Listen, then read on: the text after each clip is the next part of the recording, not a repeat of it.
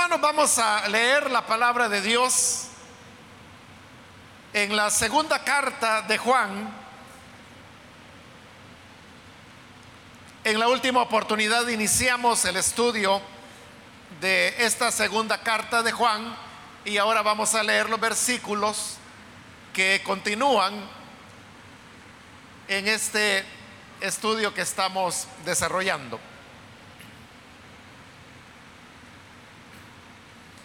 Dice entonces la palabra de Dios, segunda de Juan, versículo número 4 en adelante. Me alegré muchísimo al encontrarme con algunos de ustedes que están practicando la verdad, según el mandamiento que nos dio el Padre.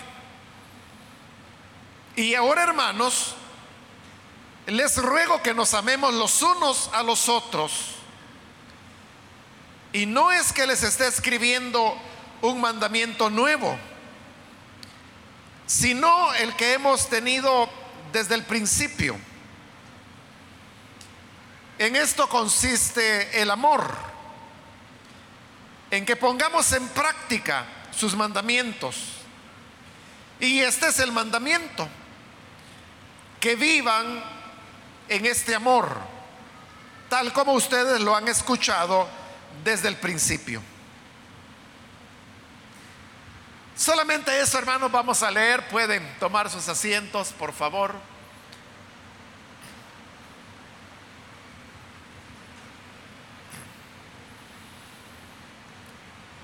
Hermanos, seguimos adelante con esta segunda carta de Juan, que es una carta corta, y la razón por la cual fue escrita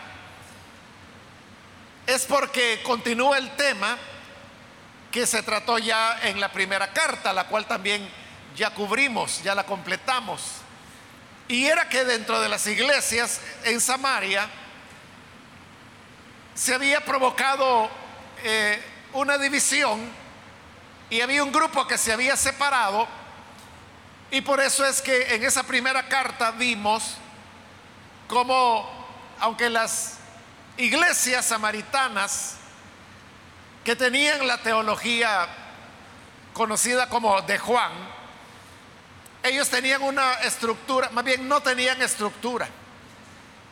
Pues decíamos que ellos no reconocían líderes, ni pastores, ni apóstoles, mucho menos, sino que todos se veían entre sí como hermanos todos discípulos del Señor. Pero eso precisamente es lo que había provocado que personas malintencionadas se aprovecharan de, de esa realidad que se oye muy linda, pero que ahora tenía en dificultades a la iglesia.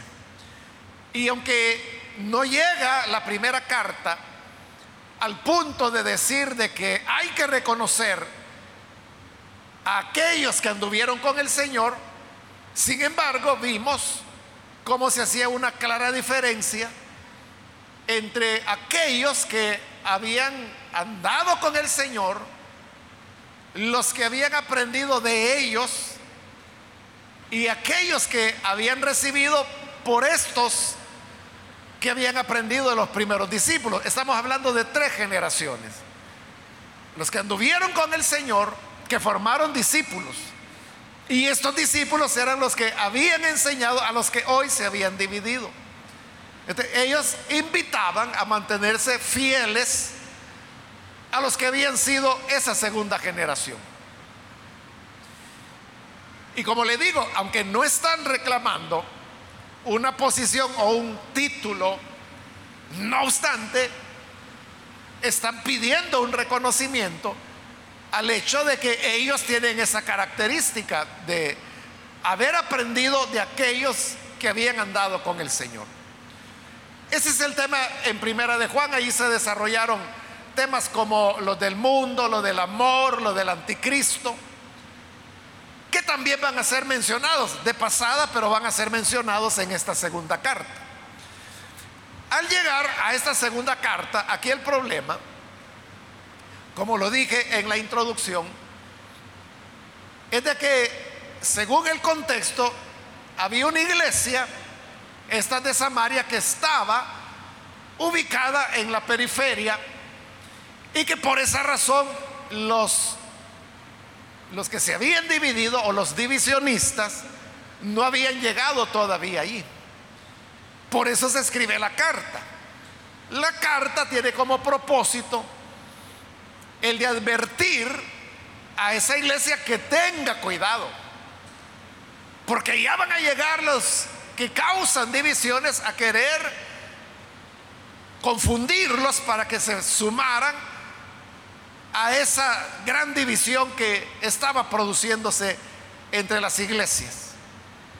En ese sentido es que va la carta y comienza, bueno, comienza con la introducción que vimos ya en la ocasión anterior, pero ahora vamos a pasar a lo que es ya propiamente el contenido de la carta. Y el contenido comienza en el versículo 4, donde dice, me alegré muchísimo al encontrarme con algunos de ustedes que están practicando la verdad. Como le expliqué en la ocasión anterior, la nueva versión internacional, que es la que yo estoy usando, utiliza una traducción que, se llama dinámica. La traducción dinámica es aquella en donde el interés no es ir traduciendo palabra a palabra lo que se dijo originalmente, sino que el propósito de la traducción dinámica es que las personas entiendan el sentido de lo que los autores originales escribieron. Entonces, como es una traducción dinámica, por eso es que de una vez nos da el significado de, de quiénes son los hijos.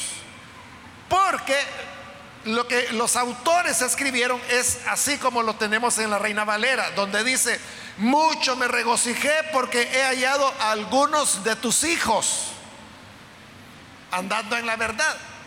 Entonces, inmediatamente uno se pregunta quiénes son esos hijos. Son los hijos de la señora elegida que se mencionaron anteriormente. Ya explicamos también por qué a la iglesia se le da el título de señora. Y si era señora, entonces tenía hijos. Pero ¿quiénes son entonces los hijos? Los hijos de la señora, que serían los hijos de la iglesia. Entonces la NBI, como es una traducción dinámica, va no a las palabras, sino que el significado, y por eso es que traduce, me alegré muchísimo al encontrarme con algunos de ustedes ¿Quiénes ustedes? Aquellos a quienes iba dirigida la carta. ¿Y quiénes eran ellos?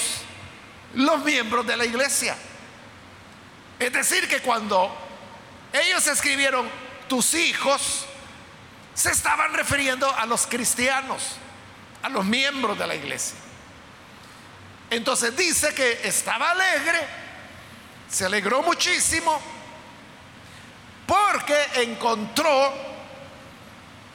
que habían algunos de ustedes, dice que están practicando la verdad.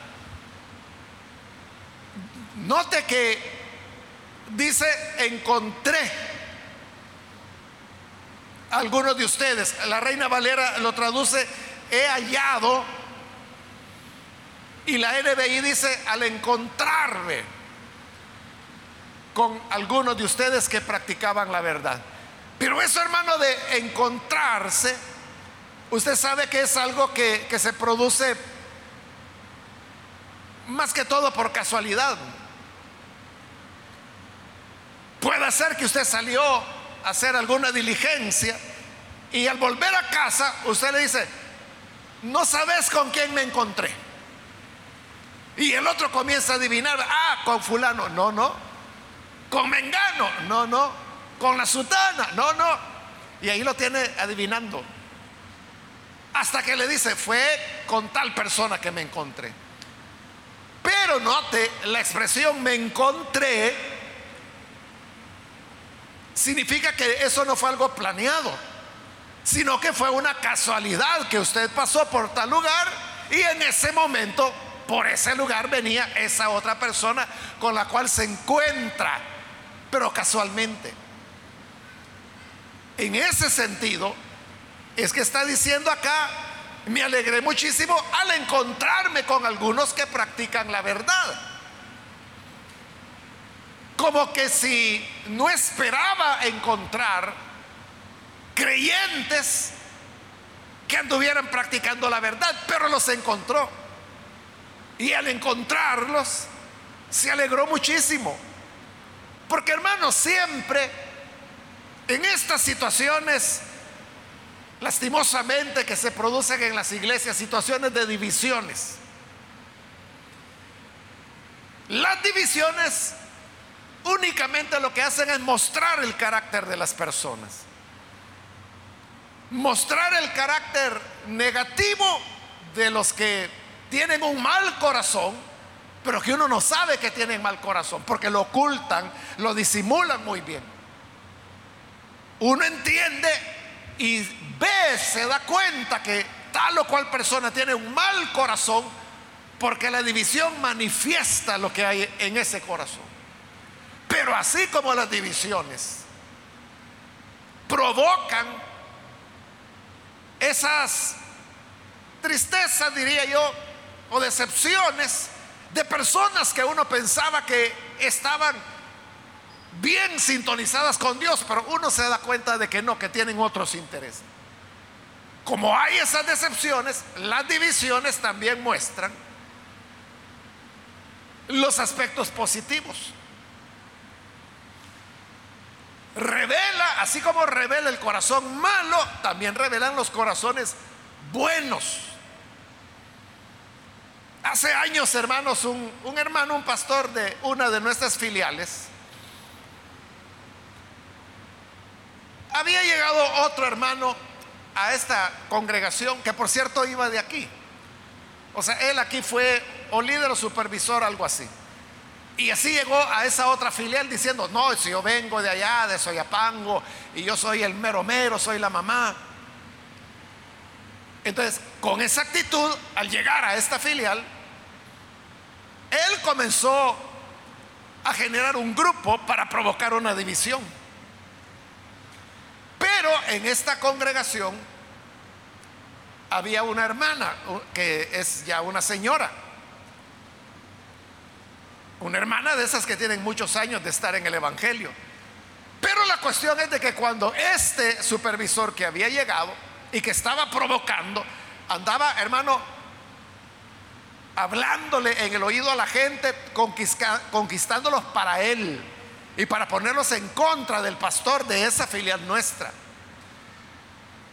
Y así, envenenando corazón por corazón, llegó a esta hermana. Y comenzó a hablarle en mal del pastor para ganarla también a ella, porque esta hermana, como era una buena hermana, tenía un privilegio importante dentro de la iglesia.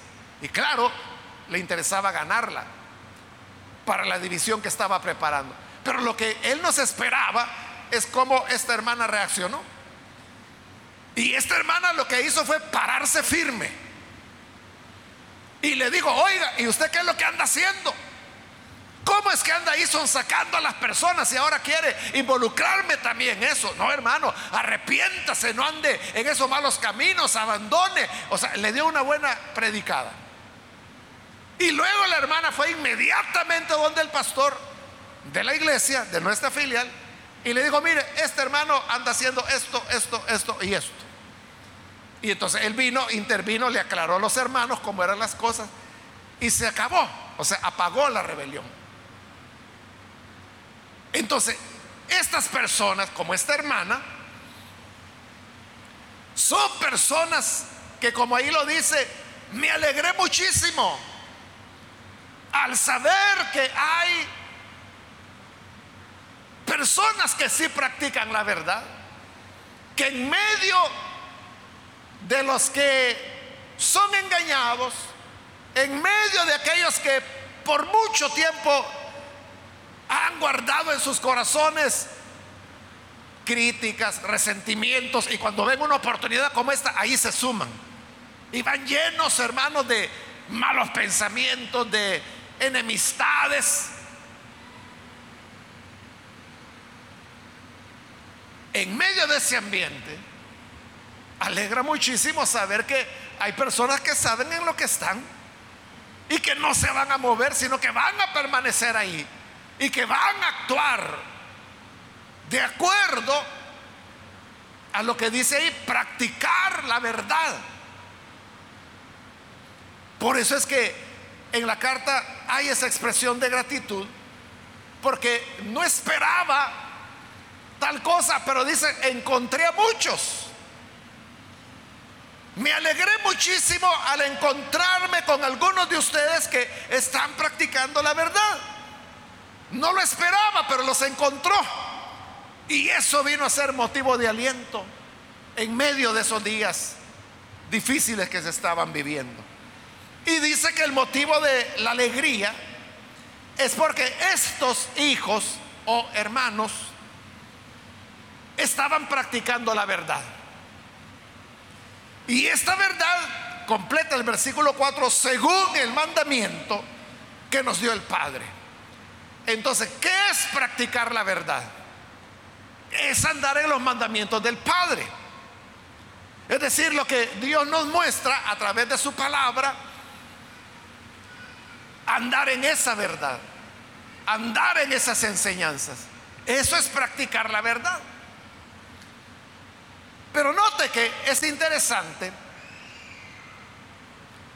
que a pesar que dice que andan practicando la verdad, es decir, según los mandamientos del Padre, a pesar de que está diciendo que andan bien en el versículo 4, Mire en el siguiente, en el 5, le dice, ahora hermanos, les ruego que nos amemos los unos a los otros.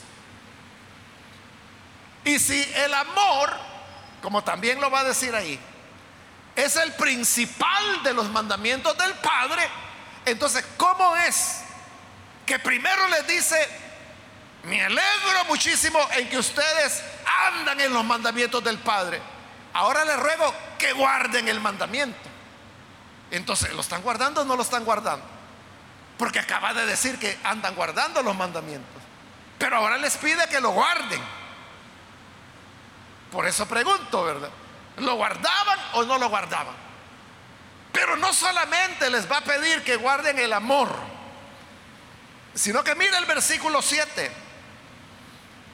es que han salido por el mundo muchos engañadores que no reconocen que Jesucristo ha venido en cuerpo humano.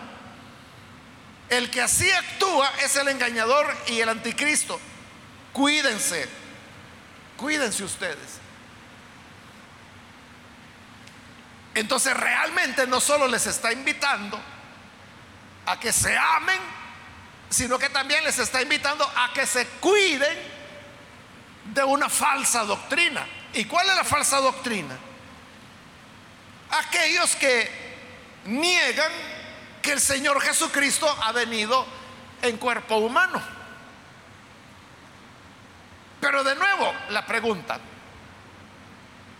¿por qué tiene que decirles que no crean a las doctrinas falsas si acaba de decirles que ellos andan practicando la verdad?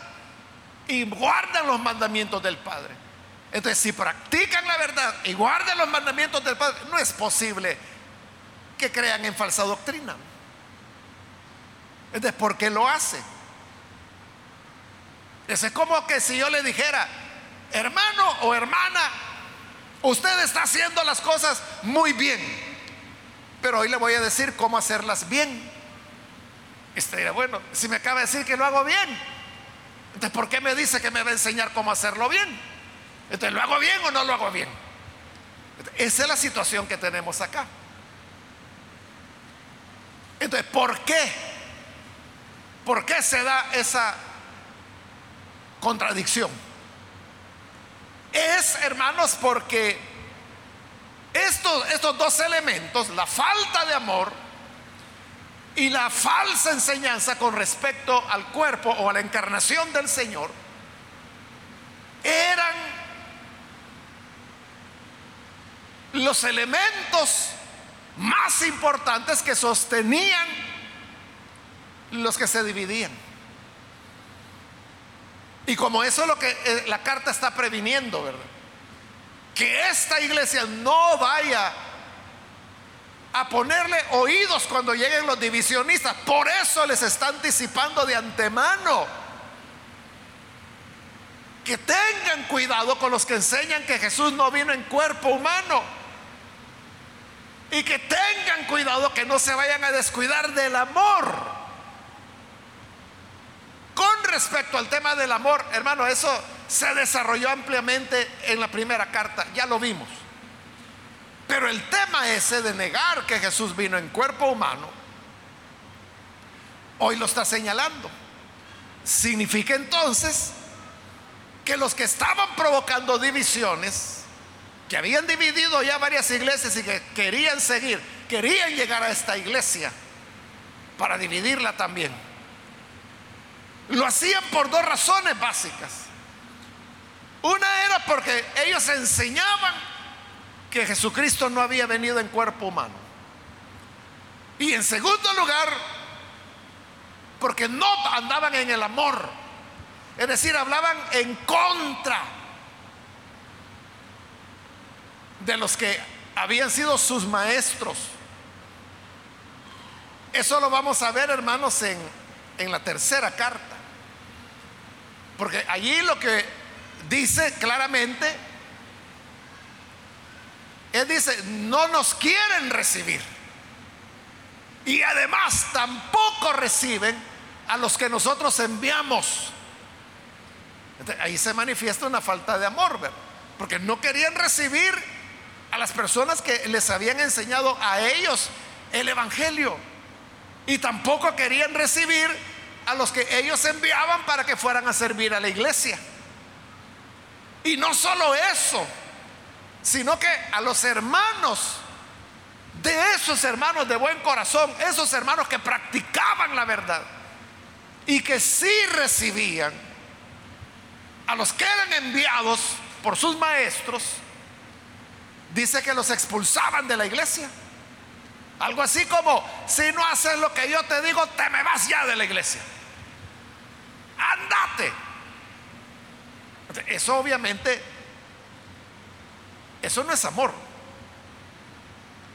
Esos eran los dos problemas, que no amaban,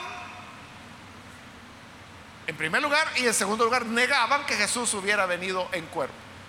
por esa causa, aunque reconoce que ellos practican la verdad, es decir, guardan los mandamientos del Padre. Sin embargo, les quiere advertir con qué argumentos van a llegar los divisionistas. Y por eso les dice en el 5, ahora hermanos, les ruego que nos amemos los unos a los otros. Eso es lo que Dios, hermano, desea de cada uno de nosotros. Usted sabe que el amor es uno de, de los elementos fundamentales del cristianismo. No solo el Evangelio, sino que toda la Biblia, toda la revelación de Dios, se puede resumir en una sola palabra y eso es el amor.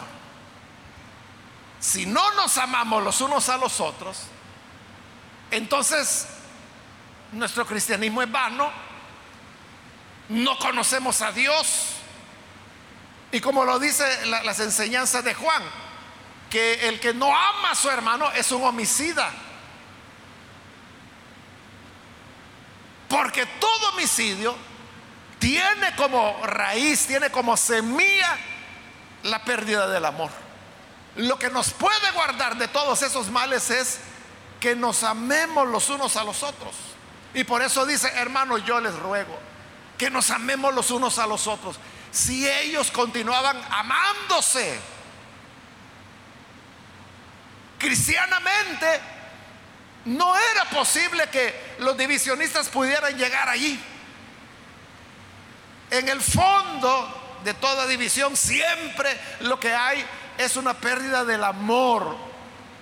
Lo que ahí prevalece son los intereses, casi siempre egoístas, de las personas que provocan esas divisiones. Entonces, un antídoto es que podamos amarnos los unos a los otros. Y siempre en el 5, y hablando del tema del amor, dice, y no es que les esté escribiendo un mandamiento nuevo, sino el que hemos oído desde el principio. O sea, esto también ya lo desarrolló en la primera carta cuando decía que esto de amarnos los unos a los otros no es una novedad, no es un mandamiento nuevo, sino es el mismo mandamiento antiguo, solo que hoy no usa la palabra antiguo, sino que dice lo que oímos en el principio. ¿Por qué dice que el tema del amor es lo que oímos desde el principio? Porque ese era precisamente el problema de los divisionistas. Mira el versículo 9 dice, todo el que se descarría, oiga, y no permanece, no permanece en la enseñanza de Cristo, no tiene a Dios. El que permanece, permanece en la enseñanza, si tiene al Padre y al Hijo. ¿De qué depende entonces que yo tenga una auténtica comunión con el Padre y con el Hijo, depende de que yo permanezca en lo que me enseñaron. ¿Y qué es lo que me enseñaron? Lo que oí desde el principio. Por eso es que dice, hablando del amor, no les estoy escribiendo un mandamiento nuevo, sino el que hemos oído desde el principio. Es un llamado, hermanos, a permanecer en lo que oímos desde el principio. Porque lo que oímos en el principio es la verdad que nos transformó. Es la verdad que nos hizo nuevos hombres, nuevas mujeres. Y por lo tanto, esas verdades no tenemos que cambiarlas. Y parte de esas enseñanzas que se oyeron al principio es el mandamiento de que nos amemos los unos a los otros. No permanecer sería ya no amar, porque el amar, como digo, se enseñó al principio. Pero si yo no permanezco en las enseñanzas del principio, entonces no estoy permaneciendo en la enseñanza del amor. Así es como estos divisionistas utilizaban eh, el odio, los rencores, las enemistades, las insatisfacciones para exacerbar a las personas y provocar divisiones. Por eso le decía que el amarnos los unos a los otros, ese es un antídoto contra las divisiones. Pero para eso hay que permanecer en la fe le diría yo, la, fe sencilla. Porque cuando uno llega a Jesús, cuando uno tiene la conversión, y no importa, hermano, si se haya convertido a los 10 años de edad, o a los 30 años, o a los 50, o a los 70 años de edad, todo aquel que tiene la experiencia de la conversión es acercarse al Señor con el corazón de un niño, con sencillez, con humildad necesitados. Esa condición del principio, cuando uno llegó con humildad, sabiendo que uno no sabía nada, sabiendo que uno no merecía nada, esa es la enseñanza en la cual tenemos que permanecer, permanecer siempre en esa sencillez permanecer siempre con ese corazón de niño. El problema es cuando ya tenemos 3, 7, 10 años de estar en el Evangelio. Entonces comenzamos a considerarnos adultos, ya comenzamos a opinar, ya comenzamos a decir, a mí me parece tal o cual cosa. la, la humildad del principio la sencillez, esa fe que podríamos llamar quizás hasta ingenua, se pierde. Uno ya no está permaneciendo en el Señor. Y cuando uno no permanece en Él, se pierden esos valores básicos. Y uno de ellos era el amor. Por eso dice, hermanos, si yo no les estoy diciendo nada que no sepan, no es nada nuevo, es lo mismo que oyeron al principio. Y en ese principio es donde deben permanecer todo el tiempo. Amén, hermanos. Versículo 6. En esto consiste el amor. En que pongamos en práctica sus mandamientos. Porque muchas veces, hermanos, repetimos, cuando aquel maestro de la ley llegó y le preguntó a Jesús, ¿cuál es el más grande de los mandamientos? Y el Señor le respondió, el más grande de los mandamientos es, ama al Señor con todo tu corazón, con toda tu mente, con todas tus fuerzas. Ese es el primero y el más grande de los mandamientos. Todos sabemos que tenemos que amar a Dios. Pero ¿cómo se ama a Dios? ¿Cómo podemos amar a Dios? O en otras palabras, ¿cómo se manifiesta el amar a Dios? Amar a Dios significa que yo tengo que enamorarlo y decirlo, Diosito lindo, Diosito chulo, Diosito encantador y no sé qué más cosas. Eso es amar a Dios. O amar a Dios es cantarle alabanzas. Eso es amar a Dios. Aquí nos da la respuesta. En ese versículo 6. En esto consiste el amor. En que pongamos en práctica sus mandamientos. amar a Dios no consiste en palabras dulzonas para Él. No consiste en cantos. Amar a Dios es cumplir sus mandamientos. ¿Y cuáles son sus mandamientos? Es andar en luz.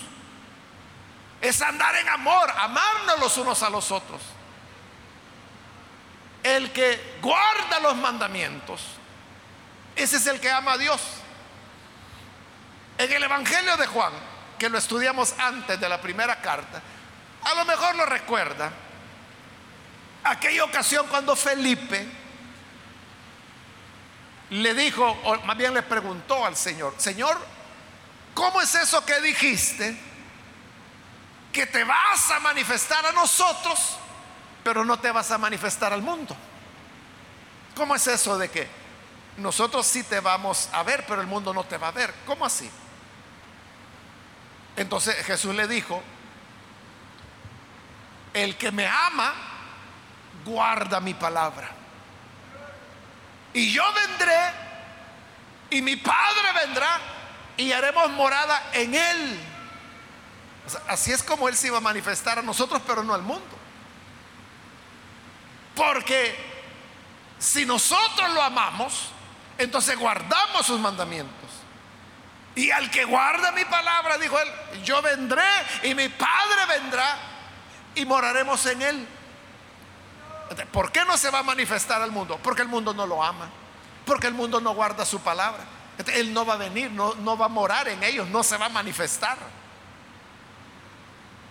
Allí otra vez Él está diciendo, el que me ama, guardará mis mandamientos. Entonces, amar a Dios no es, hermano, como, como la gente dice, no, es que mi Diosito, eso es lo primero. Mi colocho, ese sí que lo amo más que a mi madre. O sea, pero esas son palabras. Muéstrame tu vida. Y yo ahí voy a saber si de verdad amas a Dios o no amas a Dios. Porque Jesús dijo, el que me ama, guardará mi palabra. Y aquí está diciendo, en esto consiste el amor, en que practiquemos sus mandamientos. Es simple. No practicas los mandamientos, no digas que amas a Dios. No guardas su palabra. No mientas diciendo que amas a Dios. mejor no digas nada. Mejor que tu obediencia o la manera como guardas los mandamientos hable por ti y hable del amor que tú le tienes a, Dios que se manifiesta porque tú guardas sus mandamientos. Siempre en el 6. Y este es el mandamiento, que vivan en este amor, tal como ustedes lo han escuchado desde el principio, vuelvo a insistir, a permanecer en el principio. Entonces, mire, es así. Él dice, esto es el amor, que guarden sus mandamientos. Y este es el mandamiento, que amen. Entonces, mandamiento y amor es lo mismo, ¿verdad? Porque, ¿cuál es el mandamiento? Que hay que amar. ¿Y cómo se ama? Guardando los mandamientos. ¿Qué es el amor? Guardar los mandamientos. ¿Y cuál es el mandamiento? Amar. Es como un ciclo, ¿verdad? Que se repite. Entonces note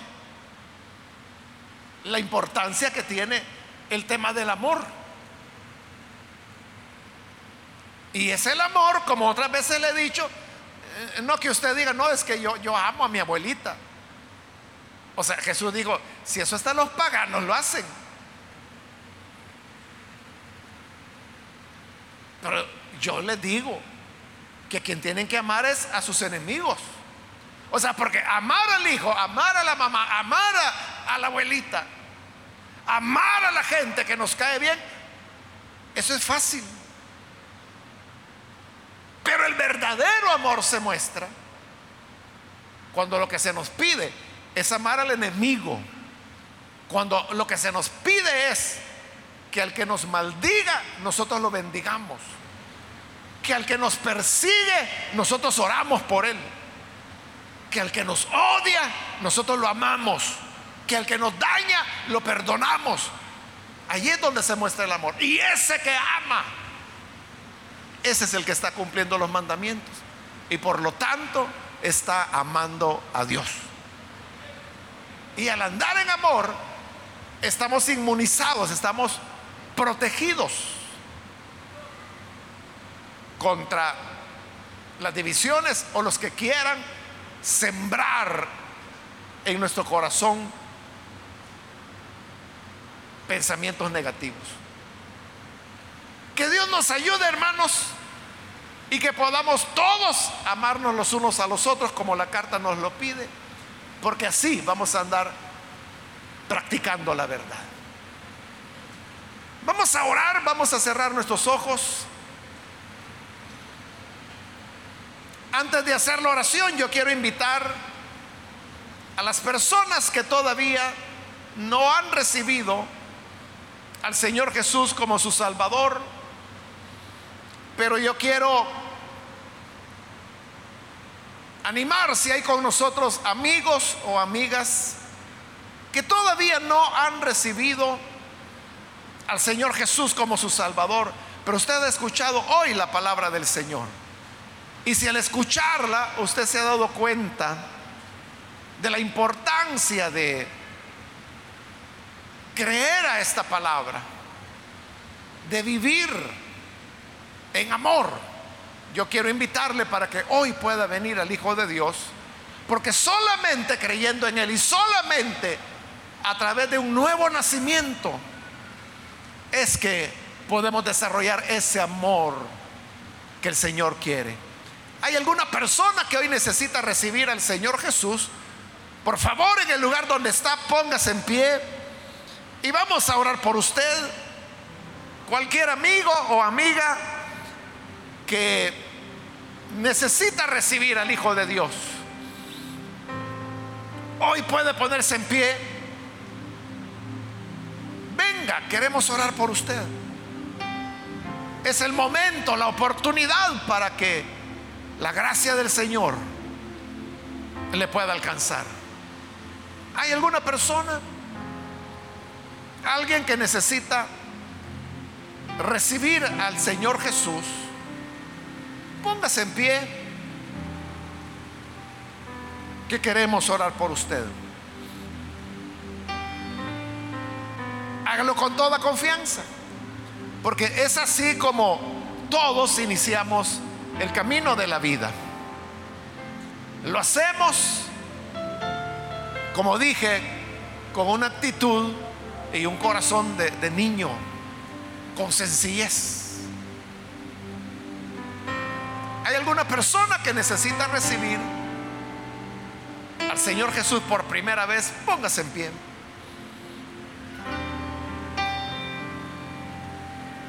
También quiero invitar si hay alguien, algún hermano o hermana que descuidó el amor, no permaneció en lo que oyó al principio, pero hoy necesita reconciliarse. Hoy puede venir si hay alguna persona que necesita reconciliarse. Póngase en pie, por favor, ahí en el lugar donde se encuentra. Y vamos a orar por usted.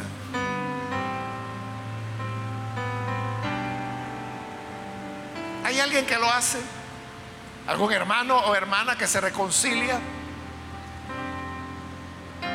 Póngase en pie. Vamos a orar. Hoy hago la última llamada. Esta es ya la última llamada, pero si hay alguien más que por primera vez necesita venir al Señor o necesita reconciliarse, póngase en pie y vamos a orar ahora mismo. ¿Hay alguien que lo hace?